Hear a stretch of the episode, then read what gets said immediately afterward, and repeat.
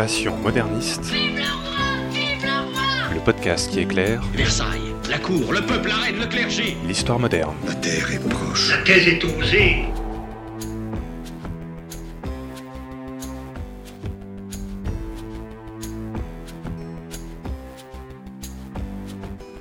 Bonjour à toutes et à tous, je m'appelle Fanny Cohen-Moreau et dans ce podcast Passion moderniste, je reçois des jeunes chercheurs et chercheuses en histoire moderne. Et pour rappel, l'histoire moderne, c'est cette période qui s'est un petit peu glissée entre le Moyen Âge et l'époque contemporaine, c'est-à-dire, en gros, pour l'Europe occidentale, entre les années 1500 et 1800. Épisode 19, Laura et les malades de la peinture néerlandaise du XVIIe siècle. C'est parti. Il y a des gens que, que ça intéresse ce- personne. Bonjour Laura Penanek, bienvenue. Bonjour. Je te reçois aujourd'hui parce que tu es en quatrième année de thèse au centre Alexandre Coiré, donc euh, c'est à Paris, c'est ça?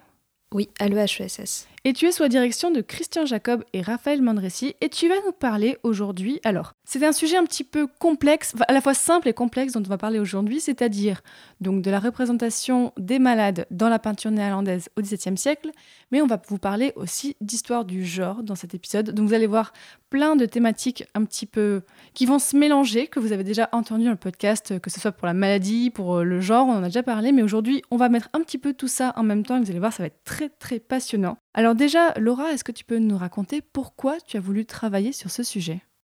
Alors ça, c'est venu suite à la visite d'une exposition euh, au musée du Louvre en 2017. En fait, le musée du Louvre avait mis en place une expo sur Vermeer et les maîtres de la peinture de genre. En visitant cette exposition, je, je me suis retrouvée devant des tableaux que je connaissais de nom, mais sans avoir euh, ja- jamais réellement prêté attention à certains détails. Et à un moment donné, au détour d'une galerie, je me suis retrouvée face à, à une petite toile de Gérardou qui s'intitulait La femme hydropique. Et dans ce tableau, on voit une femme malade avec un médecin à ses côtés en train d'observer ses urines dans un flacon.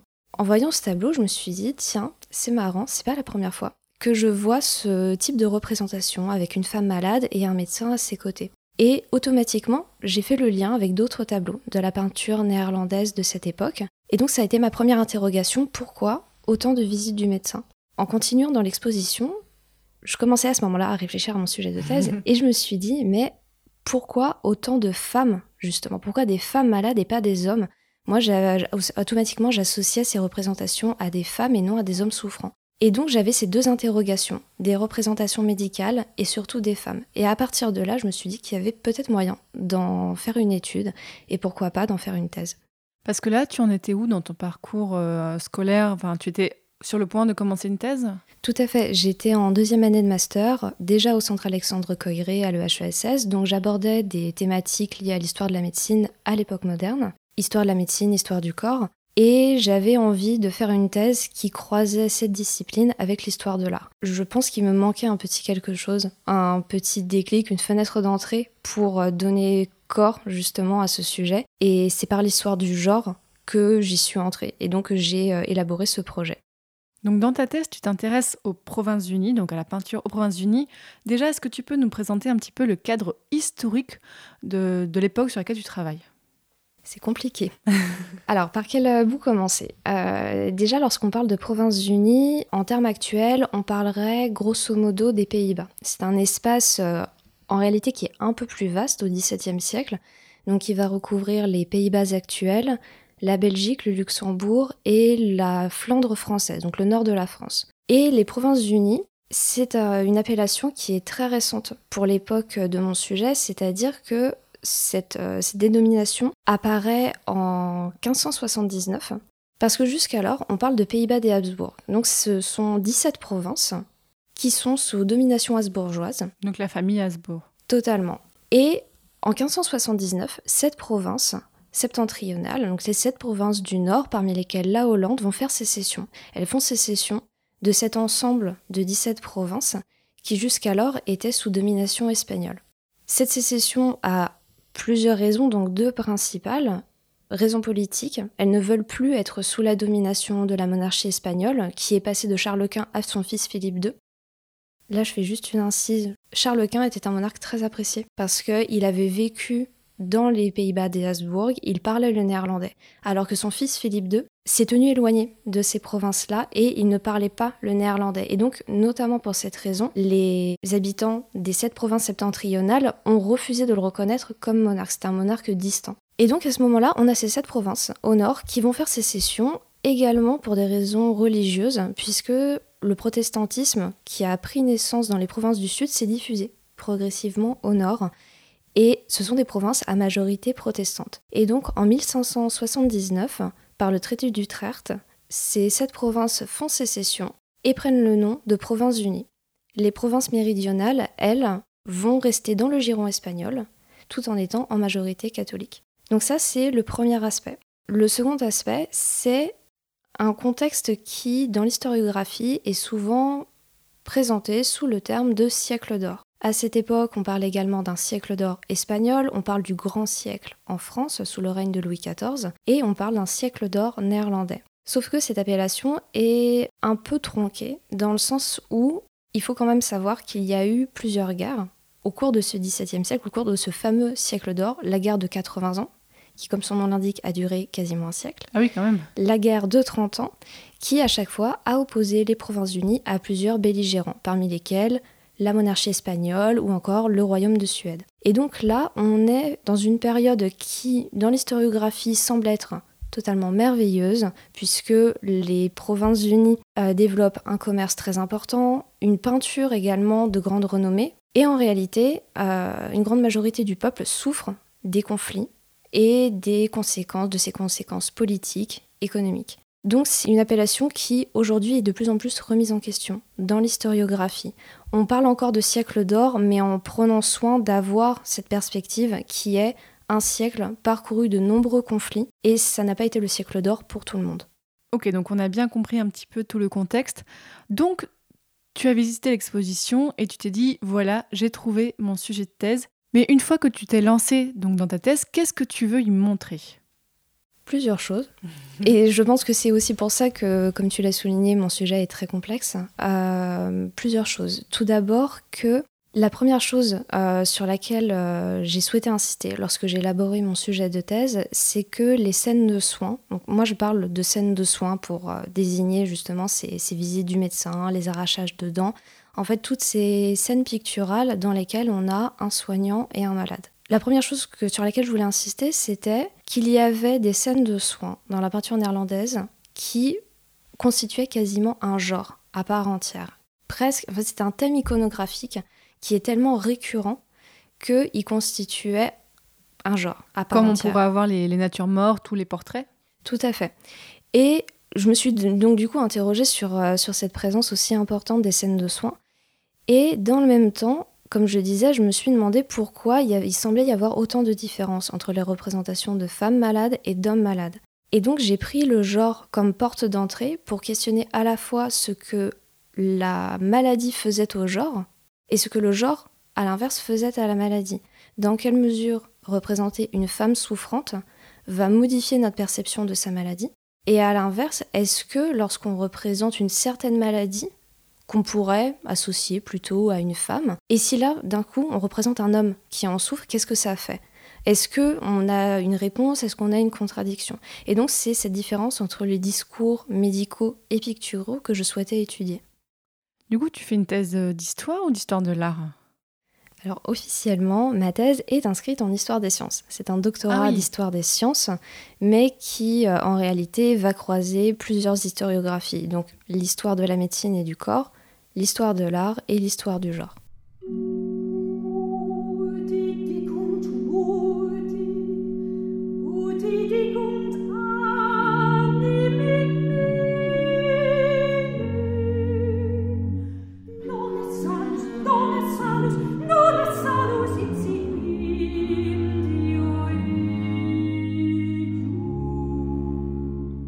Alors avant de parler de ce qui est représenté dans ces tableaux, intéressons-nous donc aux tableaux en eux-mêmes que tu étudies. Donc tu as dit, tu étudies ces, représentations comme si c'était un genre à part entière, mais euh, quels sont les tableaux que tu étudies et quels sont les peintres? Est-ce qu'il y a certains peintres qui reviennent euh, tout le temps? Est-ce qu'il y a vraiment une spécificité dans ce genre pictural euh, au-delà du sujet?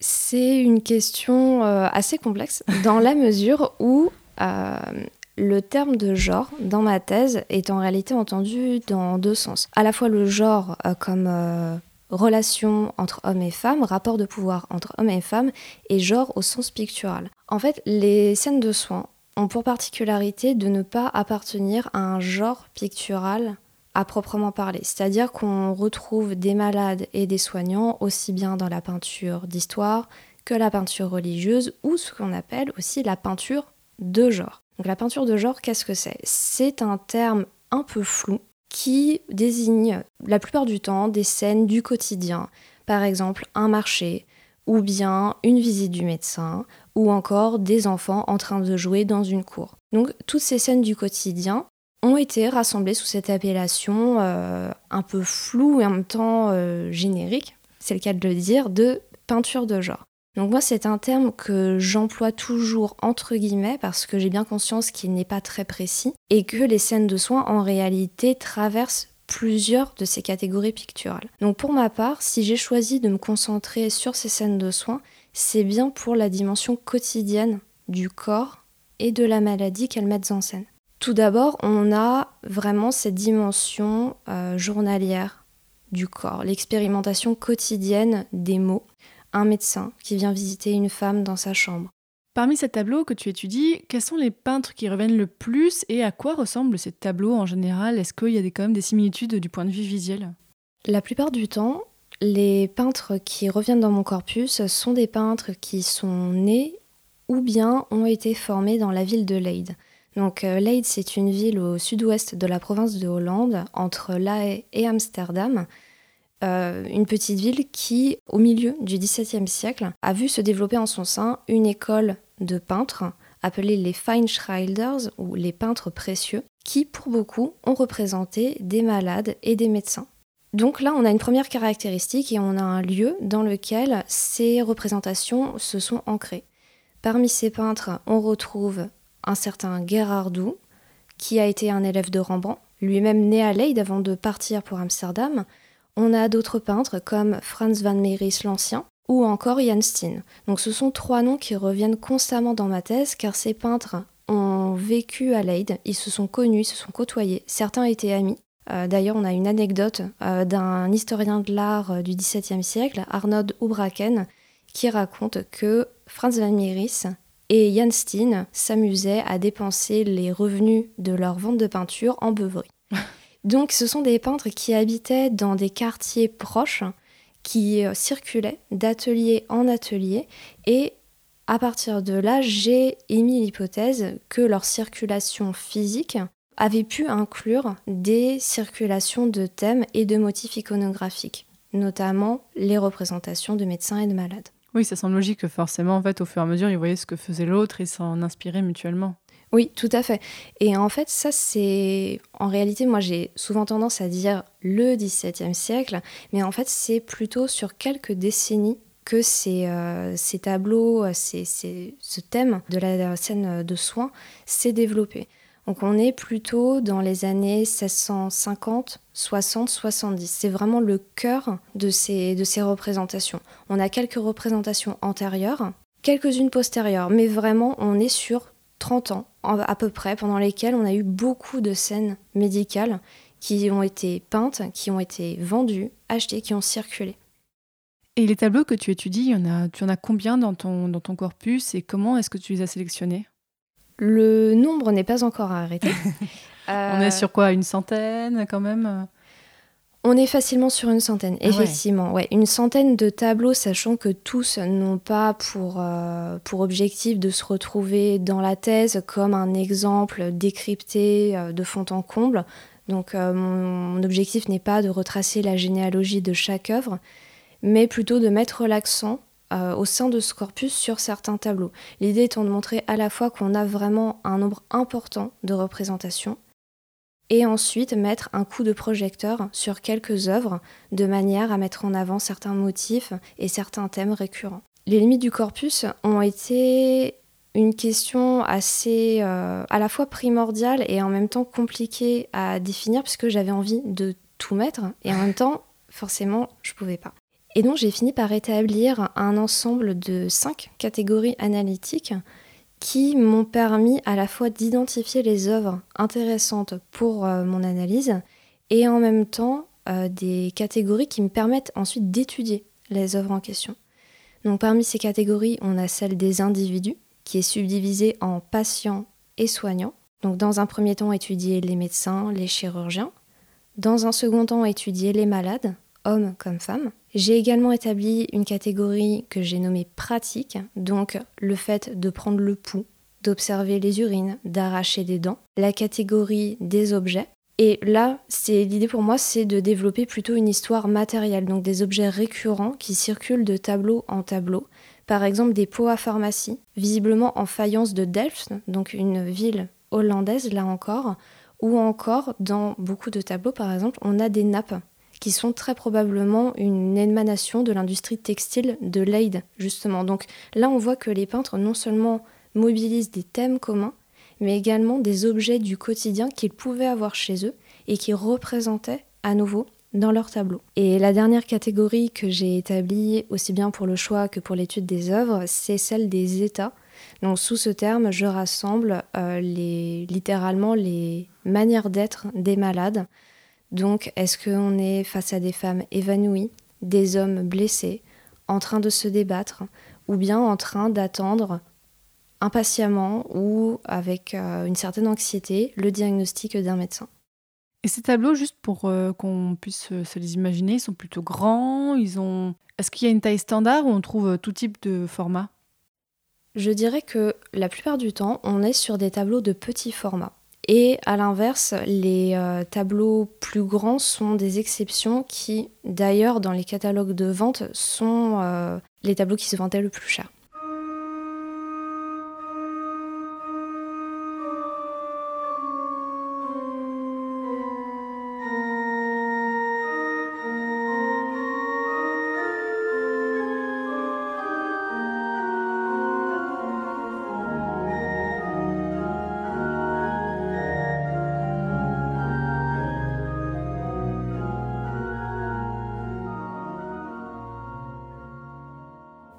Que tu sais pourquoi on trouve autant de représentations de scènes de médecine dans la peinture néerlandaise au XVIIe siècle? Parce que tu nous as dit une centaine en quelques décennies, c'est quand même énorme comme production.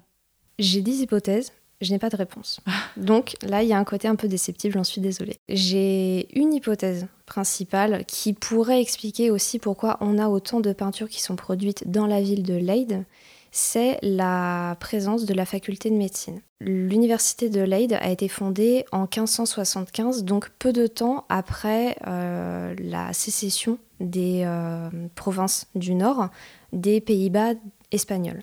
Et au moment de la fondation de l'université, on a trois facultés, parmi lesquelles la faculté de médecine, de théologie et de droit, qui sont fondées. Et celle de médecine va prendre une importance considérable à la fin du XVIe siècle et tout au long du XVIIe siècle, aussi bien dans la province de Hollande que dans toute l'Europe.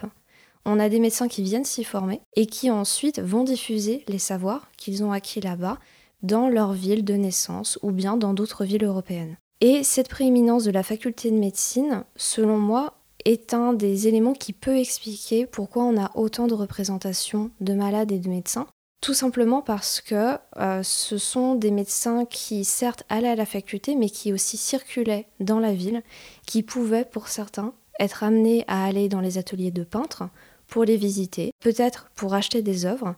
Et donc, l'une de mes idées est que les peintres ont pu être inspirés par cette présence médicale, cet ancrage territorial de la médecine à Leyde. Malheureusement, j'aurais aimé avoir des preuves d'achat de tableaux de certains peintres comme Garardou ou Jan Steen par des médecins. Je n'ai pas réussi à mettre la main sur, euh, ces, sur ces sources, peut-être parce qu'elles n'existent pas. Néanmoins, je suppose que cet ancrage territorial médical a pu être une source d'inspiration pour les peintres, aussi bien dans un sens positif, c'est-à-dire montrer à quel point la médecine était importante à Leyde, comme dans un sens négatif, puisque dans certaines représentations, on a des médecins ou des chirurgiens qui sont clairement moqués par les peintres. Donc on n'est pas sur une euh, vision euh, très, très lisse de la pratique médicale et chirurgicale à l'aide au XVIIe siècle. Bien au contraire, on est dans quelque chose qui d'un côté peut être une manière de louer cette présence médicale, et de l'autre une manière de la dénoncer, de dénoncer certaines pratiques de soins.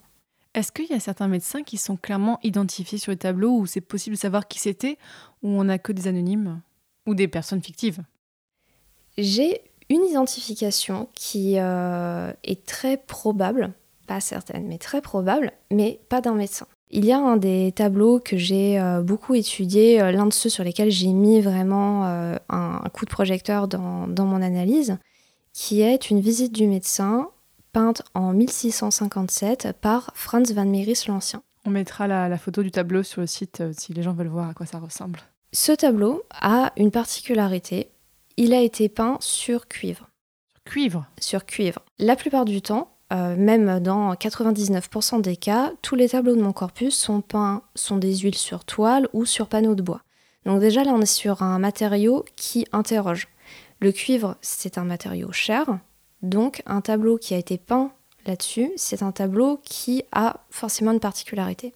L'historien de l'art Bob Hack, en étudiant ce tableau, a suggéré que ce choix de matériaux était expliqué parce que Franz van Mieris, en 1657, donc l'année où il peint cette visite du médecin, a épousé celle qui devient alors sa femme, Cunera van der Kock.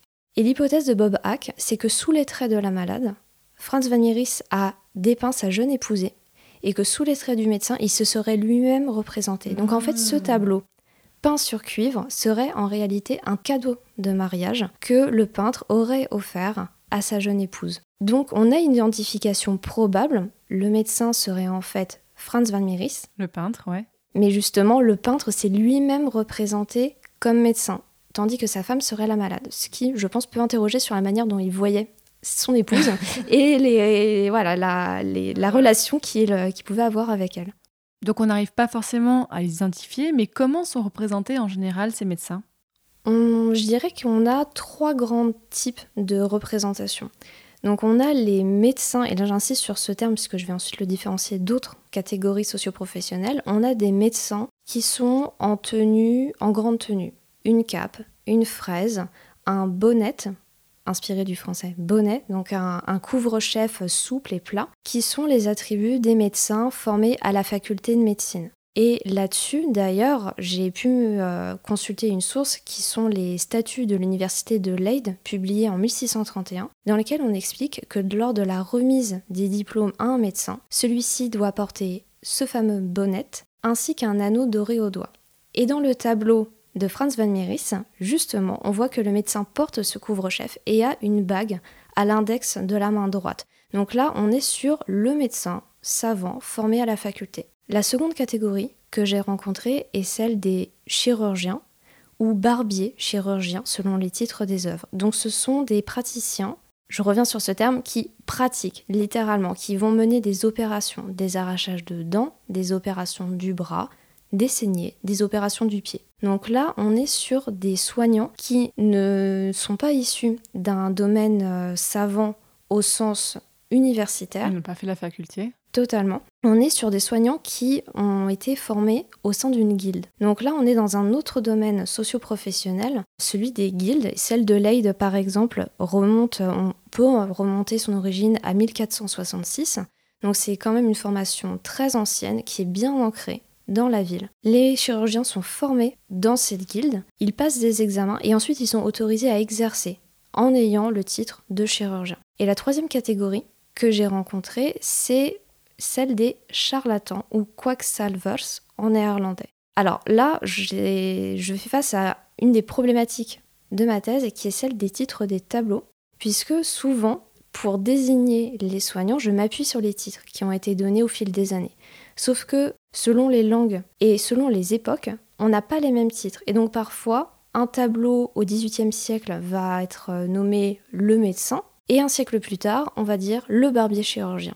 Ah ou encore ça change. le charlatan. Tout à fait. Et donc ma question, c'est de savoir est-ce qu'on est face à des médecins formés à l'université, des chirurgiens issus d'une guilde ou ces fameux charlatans? Et par charlatan, en fait, je pense que là, il faut surtout entendre des guérisseurs itinérants qui pouvaient se rendre notamment dans les campagnes. Et donc ça, c'est une petite partie de mon corpus, des soignants qui vont auprès de paysans pour arracher des dents ou soigner des blessures aux pieds. On peut voir les choses de deux façons. Soit ce sont effectivement des tableaux dans lesquels les peintres souhaitent décrier une certaine pratique soignante. Donc des euh, guérisseurs qui euh, n'auraient aucune connaissance et euh, vendraient leurs produits pour se faire de l'argent. Ou alors, on est face à une réalité médicale qui est que dans les campagnes, il y avait moins de médecins qu'en ville, moins de médecins formés à l'université qu'en ville, et plus de guérisseurs qui passaient de village en village et allaient soigner des personnes qui n'avaient pas les moyens de faire venir auprès d'eux un médecin universitaire.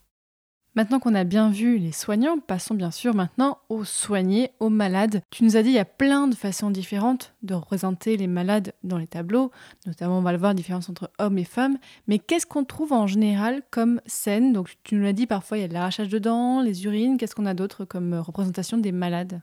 Eh bien, justement, on en a peu d'autres que celles que j'ai citées. Ah en fait, si j'ai euh, cité à plusieurs reprises ces visites du médecin, arrachage de dents ou encore opération du pied, c'est parce que ce sont véritablement les 3 à 4 grands types de scènes de soins que j'ai rencontrés. Ce qui justement interroge quant au rapport des tableaux à la réalité médicale de l'époque. Puisque là, on pourrait s'attendre à ce qu'il y ait des représentations plus nombreuses de mots quotidiens, des rhumes, des blessures beaucoup plus anodines. On pourrait aussi s'interroger sur pourquoi les femmes sont toujours représentées avec un médecin auprès d'elles et pas par exemple une sage-femme. On n'a pas de représentation obstétrique, par exemple. Et donc en fait là, on a une euh, fracture entre ce que l'on sait de la réalité médicale à cette époque, réalité médicale et chirurgicale, et ce que les tableaux montrent. Les peintres ne montrent pas tout. On ne voit pas quelqu'un ayant le nez qui coule. On ne voit pas quelqu'un éternuer. Mais pourtant, on voit des urines. Donc, euh, c'est pas forcément le côté euh, cracra qui, qui compte, en fait, là. On peut le voir de deux façons, je pense. Alors, soit on peut considérer que c'est effectivement une question de bienséance. On ne va pas tout montrer parce qu'on ne peut pas tout montrer. On n'en a pas le droit pour une question euh, de convenance, pour une question esthétique. Et d'un autre côté, les urines, là je pense qu'en fait c'est un, un élément qu'il faut remettre en contexte. Aujourd'hui, on pourrait se dire, ah mais quelqu'un en train d'observer des urines, voire en train de les sentir ou de les goûter, c'est sale.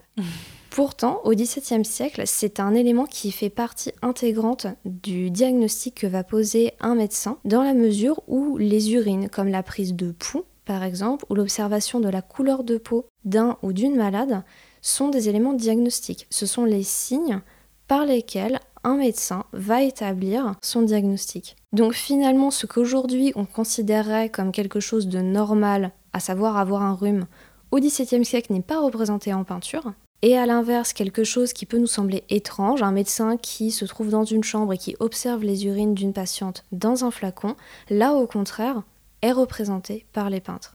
En général, les malades, ils sont représentés comment? Plutôt allongés? Est-ce qu'on a vraiment le, côté de domination entre soignant et soigné qui est représenté? La plupart du temps, les malades, hommes comme femmes, sont assis. La plupart du temps. C'est-à-dire que j'ai quelques représentations où on voit des femmes malades allongées dans un lit, tandis que le médecin se tient assis ou debout à ses côtés. La plupart du temps, on a des malades qui sont assis. Donc soit des hommes qui sont assis, voire ligotés, à des chaises pendant qu'un chirurgien leur arrache des dents, ou alors des femmes qui sont euh, quasiment effondrées sur une chaise ou dans un fauteuil en train d'attendre euh, avec anxiété le diagnostic du médecin. En revanche, on a effectivement cette question du rapport entre soignant sachant et malade patient. Dans 9 cas sur 10, on a une différence de taille très marquée entre les médecins et les malades que les malades soient des femmes ou des hommes, là pour le coup ça ne change pas. Même si le médecin, comme le ou la malade est assis, le médecin est toujours représenté un peu plus grand que le patient ou la patiente. Et donc dans ton étude, tu fais vraiment, on l'a déjà un petit peu dit, mais une différence entre le traitement des hommes et des femmes dans ce tableau. Tout à fait. Là, je vais peut-être tracer à grands traits, mais bien sûr, il y a des nuances. Dans la majorité des cas, on a des représentations de femmes malades en intérieur, dans un intérieur bourgeois. Leurs vêtements, effectivement, reflètent une condition sociale aisée, mais également la pièce dans laquelle elles se trouvent. le mobilier.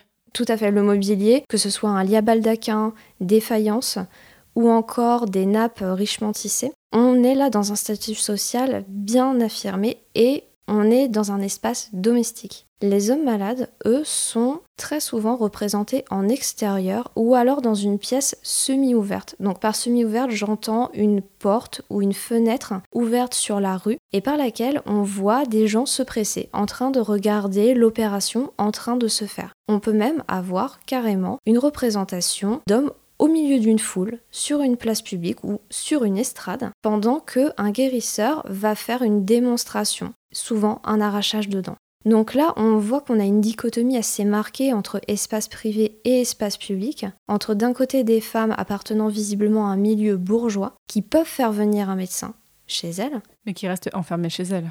Et qui restent également enfermées chez elles. Et donc là, c'est aussi une dimension que moi j'explore, c'est dans quelle mesure le, le corps des femmes est emprisonné. Est-ce que le médecin, en étudiant, en diagnostiquant les maladies des femmes, essaye de pénétrer par procuration le corps féminin en ah essayant de les diagnostiquer, de trouver des symptômes dans un corps que la littérature médicale à cette époque présente comme un corps étrange, fermé, avec des mots qui lui sont propres et que les hommes, eux, n'ont pas. Et d'un autre côté, les hommes sont exposés au regard de la foule, donc on est dans une pratique de soins beaucoup plus spectaculaire, avec majoritairement des chirurgiens ou des guérisseurs itinérants et non plus des médecins. Donc cette euh, dichotomie que je montrais au départ entre médecins formés à l'université et chirurgiens qui pratiquent réellement, qui vont faire des opérations, on la retrouve également dans les malades représentés. Les femmes dans un milieu bourgeois, en intérieur avec un médecin, et des hommes plutôt en extérieur, visiblement d'origine paysanne, avec un chirurgien ou un guérisseur.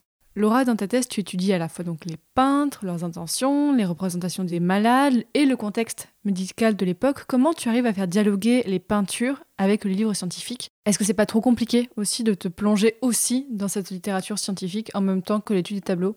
Alors dans un premier temps, j'ai constitué un corpus de sources iconographiques, mais assez rapidement, au bout de quelques semaines, je me suis rendu compte qu'il me fallait également un corpus de sources imprimées, des sources médicales, chirurgicales, mais aussi des sources euh, en théorie picturale. Donc ce dialogue entre image et texte, dans un premier temps, s'est avéré nécessaire, mais effectivement très compliqué puisqu'il implique de passer de sources qui ont été produites dans des contextes différents par des acteurs différents et donc des sources qui ne peuvent pas être étudiées de la même façon. L'idée pour moi n'est pas de faire une comparaison stricte, ça n'a pas de sens de comparer un tableau d'une visite du médecin, par exemple, avec un texte d'un médecin qui, euh, par exemple, dans les années 1660, expliquerait comment il a rendu visite à une femme malade. Donc je ne fais pas de comparaison, mais plutôt je vais montrer comment ces images et ces textes ont surgi dans un contexte, dans des contextes historiques communs. Donc avec des savoirs qui circulaient entre milieu artistique et milieu médical. J'ai un exemple de dialogue que j'ai pu établir entre un texte et des tableaux.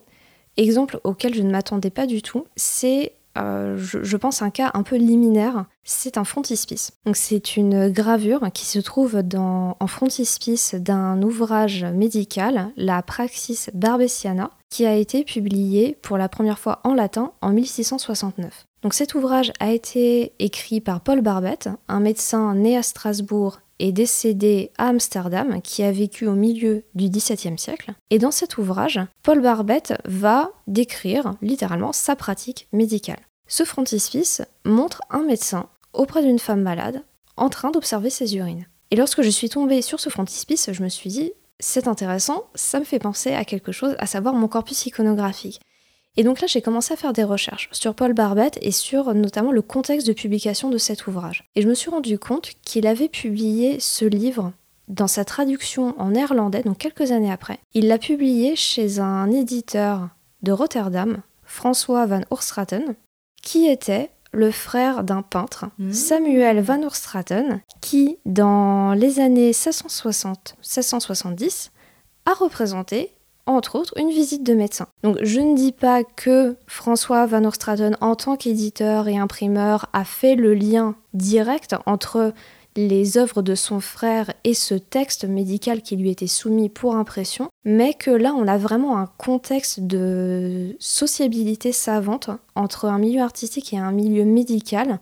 On a une circulation de motifs qui se retrouvent dans un sens quasiment généalogique entre des familles et des milieux qui se recoupent et qui peuvent partager des savoirs communs. Et le frontispice, est-ce que ça pourrait pas être le peintre qui les réalisé? Il est anonyme, malheureusement. Ce frontispice est anonyme.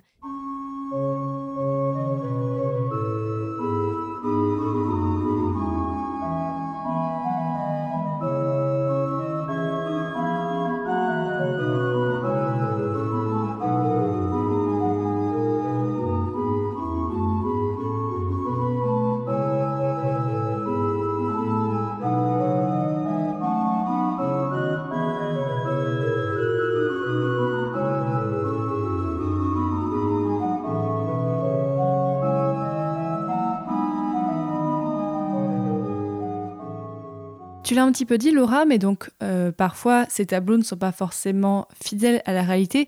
Mais justement, est-ce que tu peux nous parler de cette médecine du XVIIe siècle aux Provinces-Unies On en est où par rapport à la considération du malade et même des thèses euh, médicales en général? Être malade dans les Provinces-Unies du XVIIe siècle, c'est être à la croisée des chemins entre trois grandes orientations. D'un côté, on a un héritage antique qui est très présent avec des théories hippocratiques, galéniques, aristotéliciennes. On a également des modèles médiévaux qui persistent et qui vont parfois aussi eux-mêmes réévaluer des théories antiques. Et on a des découvertes récentes euh, qui sont progressivement intégrées aux pratiques de soins. Typiquement, l'ouvrage de William Harvey sur la circulation du sang, des motus cordi, en 1628. Donc on a ces trois dimensions qui se rencontrent, qui parfois se confrontent aussi dans les ouvrages médicaux et chirurgicaux. Et j'ai le sentiment que les tableaux montrent cette complexité. L'un des principaux aspects qui persistent au milieu du XVIIe siècle dans les Provinces-Unies et qui en réalité est également présent euh, dans toute l'Europe occidentale, c'est la théorie humorale qui est héritée d'Hippocrate. Cette théorie humorale fonctionne essentiellement par strates, c'est-à-dire qu'on a une multiplication d'échelles. Un organe serait associé à une saison, à un élément, air, terre, eau, feu, une qualité ou à une humeur. Les qualités, par exemple, c'est le chaud, le froid, le sec, l'humide. Les humeurs, c'est le sang, le flegme, la bile noire ou la bile jaune. Et à ces quatre humeurs, à ces quatre qualités, vont être euh, associés des organes. Par exemple, le cœur est associé au sang quand le foie est associé à la bile jaune. Donc là, on a une pensée scalaire. Le corps est un microcosme qui va intégrer plusieurs dimensions du macrocosme qui vont être les saisons, par exemple. Et donc, pour chaque individu, on va établir une euh, sorte de carte d'identité médicale avec ce qu'on appelle les tempéraments ou les complexions. Ainsi, on va considérer qu'une personne est à la fois sèche et humide, ou que euh, c'est un tempérament euh, chaud et sec. Et donc, à partir de cette dénomination, on va soigner différemment les individus. À chaque individu correspond un tempérament. Par exemple, quelqu'un qui est euh, très colérique, on va dire que c'est quelqu'un qui est sanguin. Et c'est quelque chose qu'on a encore dans le vocabulaire actuel, avoir un tempérament sanguin. Ou au contraire, quelqu'un qui est très mou, c'est quelqu'un qui est flegmatique. Et par des formations sémantiques, on dit avoir la flemme. Et donc ça, c'est quelqu'un qui va être plutôt de nature euh, humide, de nature froide. C'est quelqu'un qui bouge pas beaucoup et qui est plus susceptible, par exemple, de tomber malade. Quelqu'un qui a un tempérament colérique, quelqu'un qui est sanguin, c'est quelqu'un qui va avoir beaucoup plus de force. Et par extension, si je reviens au genre par exemple, ça va être beaucoup plus facilement associé à la virilité. Donc à chaque individu correspond un tempérament, mais selon l'âge et selon le sexe ou encore selon l'origine sociale, le tempérament va être adapté. Une jeune femme malade ne va pas être soignée de la même façon qu'une vieille femme. De la même manière qu'un jeune homme ne va pas être soigné de la même façon qu'un homme âgé. Donc là, on a plusieurs dimensions qui intercalent aussi bien la pensée humorale que la prise en compte des âges de la vie ou encore du genre qui se rencontrent. On a là une constellation médicale qui se dessine avec des corps qui font partie d'un macrocosme, mais qui sont eux-mêmes des corps, des mondes à parts entières, des microcosmes. Laura, on l'a dit au début, là tu es en quatrième année de thèse. Quelles sont les difficultés que tu as rencontrées déjà au cours de ces quelques années? La thèse en tant que telle est une difficulté, je pense que j'espère ne pas, ne pas être insurmontable. Si je devais mettre l'accent sur deux choses, je dirais dans un premier temps euh, le caractère interdisciplinaire de mon sujet. Euh, tu l'as rappelé, c'est un sujet qui croise plusieurs types de sources, plusieurs historiographies de la médecine, de l'art, du genre. Et par conséquent, c'est un sujet qui peut partir un peu dans tous les sens, qui peut sembler éclaté puisqu'il faut faire appel à différents champs de connaissances. Donc vraiment, cette interdisciplinarité a été à la fois un avantage puisqu'elle me permet d'être dans plusieurs cases et de parler à plusieurs euh, publics différents aussi bien les historiens et historiennes du genre que historiens ou historiennes de l'art ou de la médecine. Et en même temps, le fait de ne rentrer dans aucune catégorie à part entière, c'est aussi un problème puisque je suis euh, un peu comme si c'était une imposture, en quelque sorte. Je ne suis pas totalement historienne de l'art ni totalement historienne de la médecine. Et donc ça, c'est euh, quelque chose qui est à la fois un avantage et un inconvénient. Et une seconde difficulté, je dirais très concrète, de ce sujet à proprement parler, c'est l'accès aux sources qui sont pour beaucoup écrites en néerlandais du XVIIe siècle. Donc le néerlandais déjà c'est pas une langue qui est très euh, qui est communément enseignée en France. Donc c'est une langue que j'ai dû apprendre au moment de commencer mon doctorat. Ah ouais. Je ne la maîtrisais pas avant de commencer ma thèse et qui plus est le néerlandais du XVIIe siècle, c'est une difficulté supplémentaire. Parce que non seulement il faut apprendre une nouvelle langue, mais il faut également la réadapter à l'époque où on l'étudie. Et tu as pu te rendre dans les centres d'archives et euh, quand même pouvoir accéder à toutes les sources ou tu as fait surtout à distance? Surtout à distance. Les centres d'archives, euh, j'y ai eu accès, alors aussi bien les archives de musées que les archives départementales de Leyde par exemple, sont pour beaucoup numérisées. Il y a eu beaucoup de compilations de sources, par exemple des inventaires après décès, des catalogues de vente, des actes euh, d'état civil aussi qui permettent de retracer les itinéraires de peintres, comme de médecins ou de chirurgiens. Pour beaucoup, ces documents ont été numérisés. Et donc j'ai pu y accéder de cette manière-là. Et en ce moment, sur quelle thématique est-ce que tu travailles? Est-ce que tu n'es pas très loin de du rendu ou il y a encore beaucoup de choses à faire? En ce moment, je travaille principalement sur la relation de soins à proprement parler, c'est-à-dire aussi bien comment le ou la malade vit sa maladie. Donc là, je me tourne vers des sources euh, des témoignages, par exemple des lettres, des correspondances épistolaires dans lesquelles on peut avoir des traces de la, voix des malades à proprement parler, avec toujours cette question de comment je rattache les sources au tableau, puisque les tableaux ne parlent pas, je les fais parler, donc euh, l'idée étant d'éviter les anachronismes ou les imprécisions. Et en même temps, je travaille sur la posture du soignant et sur sa sensibilité à l'épreuve des corps. Donc euh, là, par exemple, je suis en train d'écrire une sous-partie que j'ai intitulée Lire les corps donc comment un médecin va décrypter petit à petit les signes et les symptômes de manière à établir un diagnostic? Ou encore, euh, qu'est-ce que ça fait concrètement pour un soignant de toucher le poignet d'une femme malade pour prendre son pouls? Donc c'est prendre littéralement la mesure de la maladie. Ou encore goûter, sentir, observer les urines. Donc là, on est vraiment sur euh, plutôt un chapitre sur la sensibilité. Comment les sens du médecin et dans une certaine mesure du malade sont mobilisés au moment de l'expérience de la maladie. On mettra sur le site patientmedivis.fr slash patientmoderniste euh, bien sûr des photos des tableaux, mais est-ce qu'il y en a certains qu'on peut voir en France, des tableaux que tu étudies? Il y en a un dont j'ai déjà beaucoup parlé, la famille hydropique de Guérardou, qui euh, fait partie des collections du musée du Louvre, donc qui est toujours en exposition et qu'on peut aller voir. Donc chercher un tout petit tableau avec une femme qui n'a pas l'air très bien et un homme qui regarde euh, avec un air très inspiré un flacon devant une fenêtre, et vous serez devant la famille hydropique. Il y a également des collections locales, par exemple au musée Fabre de Montpellier, euh, qui vont plutôt cette fois-ci conserver des tableaux néerlandais mais principalement flamands. Mais des collections sont des collections euh, dans lesquelles on voit surgir aussi des arrachages de dents ou des opérations, par exemple.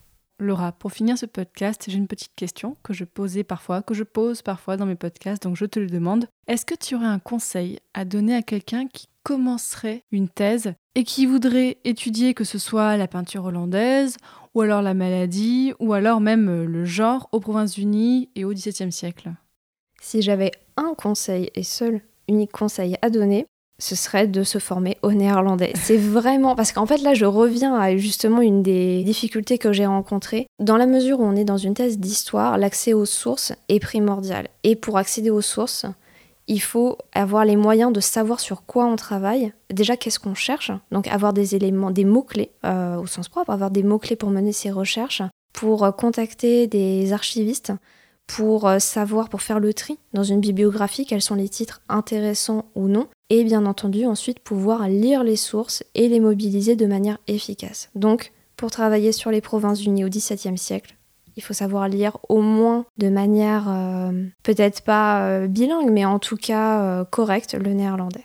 Est-ce que tu as un conseil sur comment un peu amadouer les responsables des centres d'archives aux Pays-Bas? Est-ce qu'il y a une petite technique ou non, il faut juste bien parler néerlandais? Alors en réalité, si on maîtrise bien l'anglais, ça fonctionne parfaitement. Le fait de savoir euh, d'écrire, euh, de parler et d'écrire l'anglais, généralement, ça ouvre quand même énormément de portes. Ça vaut pour euh, cet espace qu'on appelle aujourd'hui les Pays-Bas. Et puis bien sûr, dire bonjour, dire au revoir et dire Rodedar au début d'un mail pour ça saluer. ça veut dire bonjour, littéralement bonjour, Rodedar.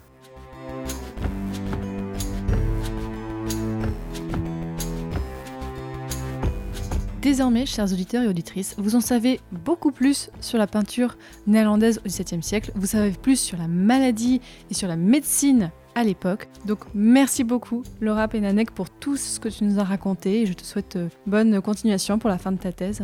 Dar, au revoir en néerlandais.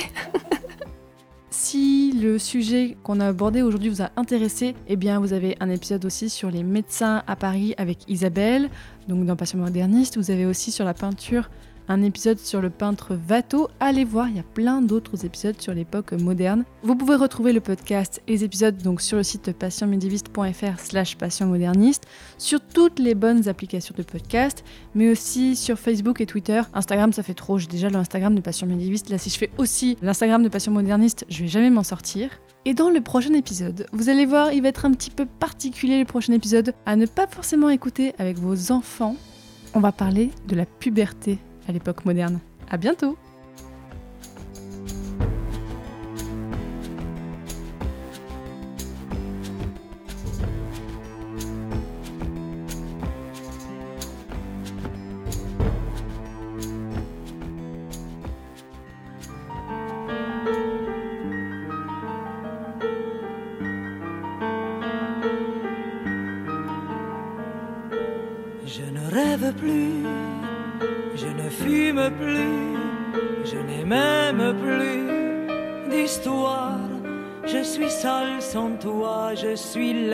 sans toi, je suis comme un orphelin dans un dortoir.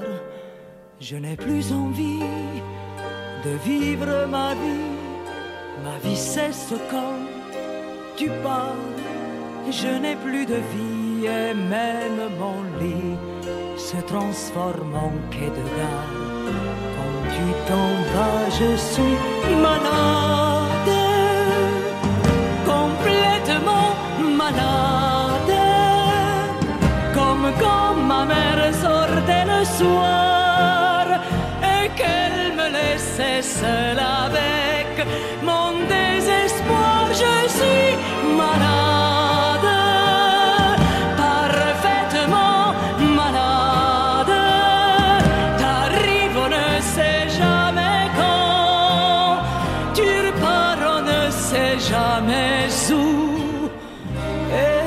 Va faire bientôt deux ans que tu t'en fous comme à un rocher, comme à un péché. Je suis accroché à toi. Je suis fatigué, je suis épuisé de faire semblant d'être heureuse quand ils sont là. Je bois toutes les nuits mais tous les whisky, pour moi, ont le même goût. Et tous les bateaux portent ton drapeau. Je ne sais plus où aller. Tu es partout, je suis malade,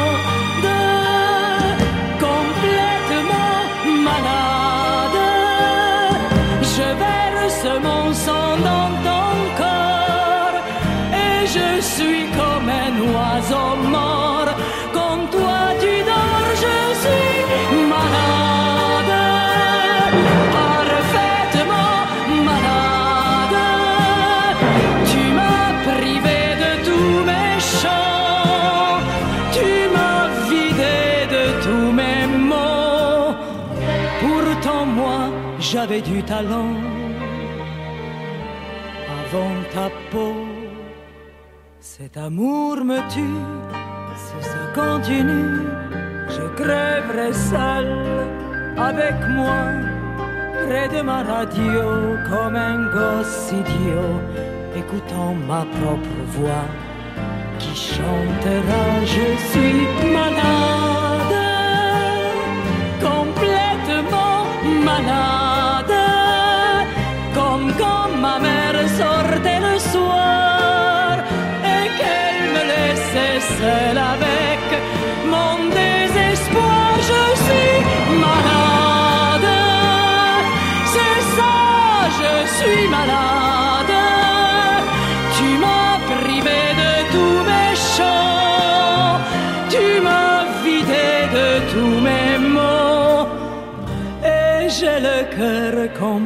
complètement malade.